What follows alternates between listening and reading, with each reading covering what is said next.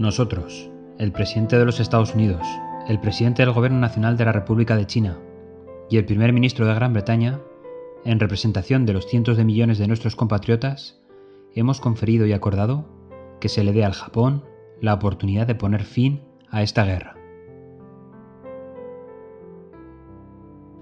Así comenzaba el documento que sostenía en las manos temblorosas el primer ministro de Japón, Kantaro Suzuki, en 1945.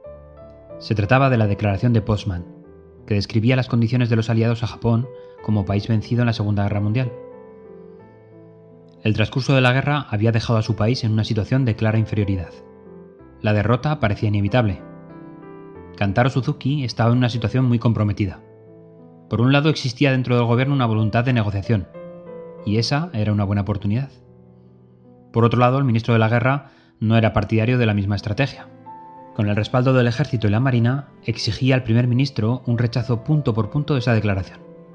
Y no solo eso, sino que exigió la traducción de la declaración para su difusión al público en general. Y la traducción fue realizada, pero no en su totalidad, fue censurada. Se obvió cuál sería la amenaza aliada en caso de no aceptación, la destrucción total de la patria japonesa. Con todos estos condicionantes, la prensa japonesa informaba del rechazo de la declaración por parte del gobierno japonés.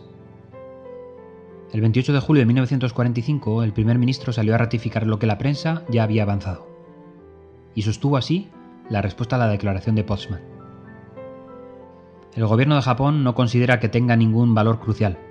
Simplemente Mokusatsu Suru. La única alternativa para nosotros es estar decididos a continuar nuestra lucha hasta el final.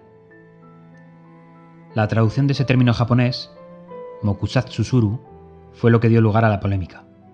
Se entendió que significaba que Japón había rechazado los términos de la declaración, cuando parece que manifestaba la voluntad de ignorar o no tener en cuenta la declaración por ser muy parecida a la anterior versión.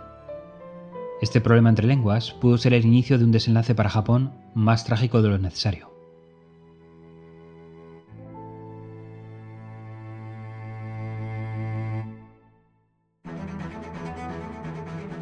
Iniciamos un segundo ciclo para conocer un poco más los factores de la presentación que no podemos dominar y que no están bajo nuestra elección, como por ejemplo el idioma. Si no eres una de esas personas con dos idiomas nativos o con un idioma de una segunda lengua excepcional, el presentar en un idioma distinto al tuyo siempre incorpora una dificultad adicional. La inmensa mayoría de nosotros no realizamos grandes presentaciones corporativas. No tenemos una exposición mediática o una exigencia de excelencia en el idioma de cara a presentar, pero eso no quita para que intentemos hacerlo lo mejor posible. Así que ahí van mis reflexiones. En cualquier situación, dos mandamientos sobre todas las cosas. 1. Empieza a preparar todo lo que rodea la presentación en el idioma definitivo. El guion, las diapositivas, la documentación accesoria, todo. A mí particularmente no me compensa en realizarlo en mi idioma natal y luego transcribirlo. Más trabajo y con traducciones muy forzadas en muchos de los casos. 2. Ten claras las ideas principales y practica mucho antes de empezar. Esto que ya es básico en presentaciones en tu idioma se vuelve esencial en un idioma secundario. Bueno, vamos a darnos también un mensaje de tranquilidad. Si tu audiencia tampoco es nativa en el idioma del que se realiza la presentación, la situación es más cómoda. El rango de vocabulario coincidirá con el tuyo y cometeremos los mismos errores que todos. En definitiva, los mensajes llegarán en un entorno más familiar y comprensible. Caso especial es el de la audiencia con un limitado conocimiento del idioma. Este es el caso de algunos países orientales donde, a la diferencia del idioma, se une también la cultural. El ritmo en estas ocasiones debe ser más lento, para evitar perder a tu audiencia por el camino. Y sobre todo, mucha paciencia. Probablemente te tocará repetir los mensajes más de una vez.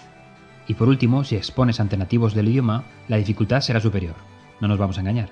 Baja el ritmo de la presentación, para que las ideas fluyan sin atropellamientos, y utilices las palabras que habías ensayado.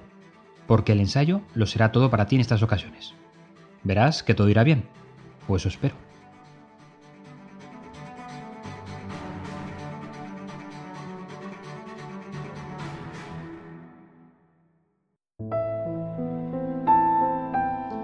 Unos días después de la rueda de prensa de Suzuki, Estados Unidos bombardeó Hiroshima y Nagasaki.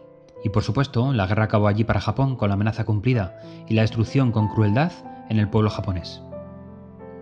El argumento de que el Mokusatsu Suru fue malentendido y que el malentendido interrumpió una negociación para un fin pacífico de la guerra aún resurge de vez en cuando. El consenso de los historiadores modernos es que los aliados habían entendido la palabra correctamente, Como primer ministro, Suzuki contribuyó a las negociaciones de la paz final con los aliados, después del lanzamiento de las bombas atómicas sobre las ciudades japonesas. Fijó los términos bajo los cuales el emperador Hirohito llevó a la guerra a su fin. Esto fue contrario a la facción militar del gabinete, que deseaba continuar la guerra con esperanzas de negociar un acuerdo de paz quizás más favorable. Esa facción intentó dos veces asesinar a Kantoro, en la mañana del 16 de agosto de 1945. Una vez hecha pública la rendición, Suzuki renunció y el príncipe Naruhiko fue nombrado primer ministro del Japón, que ocuparía el cargo tan solo 53 días. El barón Kantaro Suzuki murió de causas naturales el 17 de abril de 1948.